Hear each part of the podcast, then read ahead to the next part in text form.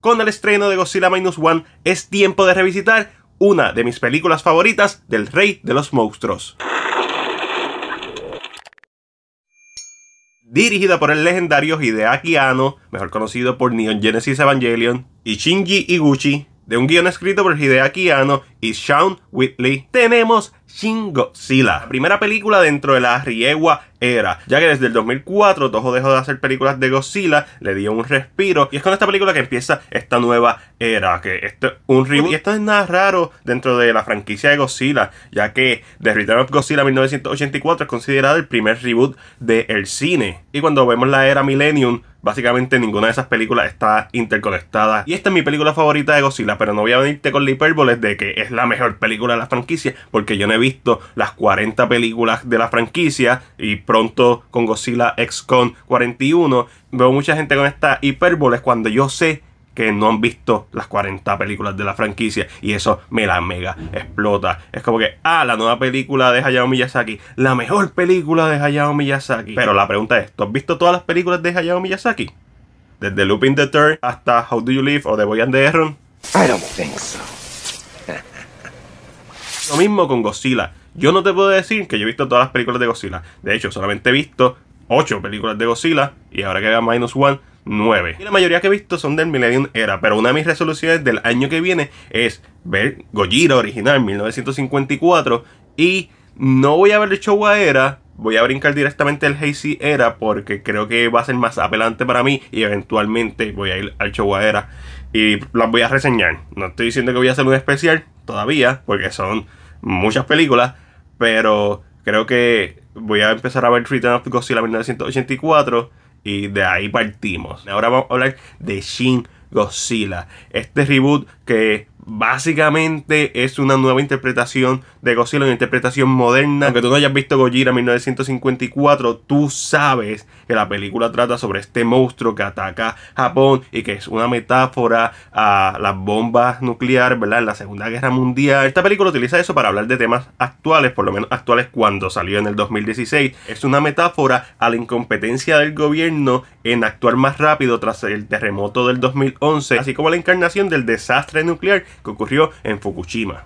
Esta película tiene tantas y tantas cosas buenas. Su primera hora para mí es la mejor primera hora que yo he visto de una película de Godzilla. A los 40 minutos, que es cuando ya sale ¿verdad? La, evolución de Godzilla, el Godzilla que conocemos, con el icónico tema original. Ahora son los mejores 40 y pico minutos que he visto de Godzilla. A la hora donde tenemos esta secuencia en donde Godzilla está en Tokio y tira el primer Atomic Breath, o la versión del Atomic Breath de esta versión, que para mí a la fecha ha sido insuperable.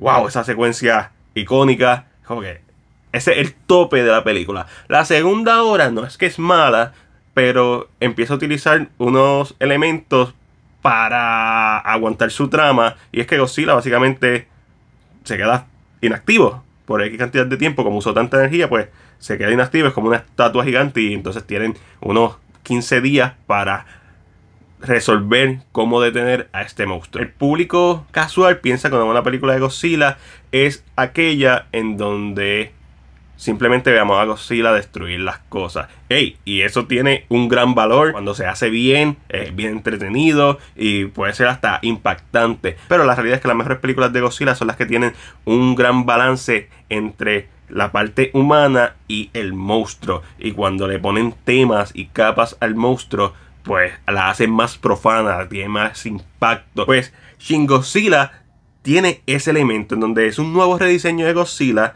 es distintivo, tiene un significado, ¿verdad? Por los temas, ¿verdad? Ya mencionados, tiene algo que decir y la ejecución de la película es como si fuera un anime. Igual hace sentido porque Hideaki no es uno de los directores y guionistas y tiene este ritmo acelerado que a veces lo que vemos en pantalla es menos de un segundo de un insert shot y seguimos porque están hablando todos estos políticos y tomando decisiones y vemos cómo tiene que pasar por diferentes personas antes de llegar a la persona que toma la decisión y las personas que están alrededor de esta, ¿verdad? De el primer ministro, pues le dan información, pero no escuchan a personas que son un poquito más abiertas de mente o que tienen un poquito más de, ¿verdad? de conocimiento en el tema. Y una de mis escenas favoritas es cuando el primer ministro está haciendo una rueda de prensa diciendo que eh, la bestia, el monstruo, eh, no va a llegar a la Tierra, no va a, ¿verdad? Porque es un monstruo marino y antes de eso le habían dicho como que, ah, tiene pata podría entrar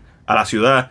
Y justo ahí mismo en la rueda de prensa, alguien me le dice como que, ah, entró a la ciudad. Y mientras él estaba hablando, vemos la destrucción en la ciudad. ¡Nani! Una película bien satírica, pero bien ejecutada. So, esa primera hora, altamente recomendada. También el elemento de que vemos a un Godzilla que no es el que realmente conocemos. Lo vemos mutar, como un Pokémon, va mutando.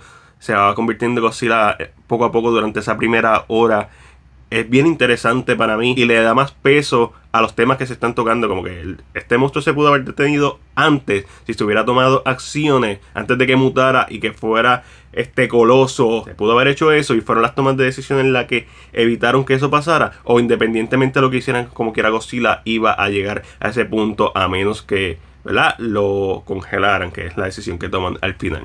Los personajes humanos en esta historia, especialmente en esa primera hora, tienen el propósito de presentarnos la incompetencia del gobierno, pero también que hay personas que quieren hacer lo correcto y no son escuchadas. So, funcionan, para mí funcionan un montón. Esta película me da un gozo en mi alma porque es todo lo que un fanático, hasta yo bien casual, que soy un fanático bien casual de, del Cayu, espera.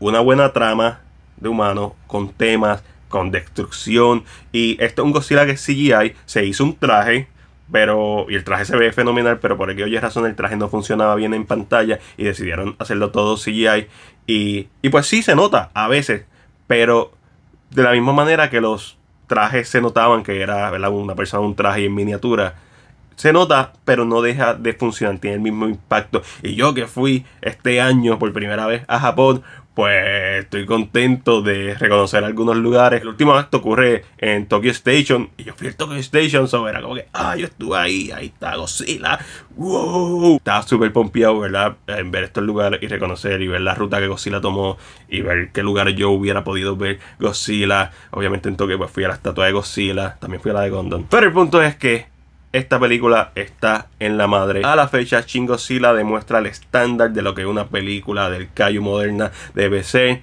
con su historia, sus elementos, el uso de los personajes humanos versus la destrucción, creando imágenes icónicas, grandes secuencias de destrucción que no dejan a un lado a los humanos, ya que vemos ese desastre, buen uso de CGI y un final que aunque me decepciona que no vayamos a ver la segunda parte de Shin ya que esa cola pues tenía como que estas criaturas. Sabiendo que existe Minus One y sabiendo cómo el Millennium era, ¿verdad? Fue básicamente un reboot tras otro reboot, pues no me molesta no ver una continuación en película. Y es por eso que entre lo bueno, lo malo y lo ok, yo le voy a dar a Shin una A. Pero esa es solamente mi opinión. Ahora déjame saber la tuya en la sección de comentarios. Como siempre, si te gustó este video, dale like y compártelo. Recuerda suscribirte a nuestro canal de YouTube y darle a la campana de notificaciones para que no te pierdas nuestro contenido. Este fue Mike de CinePR y será hasta la próxima.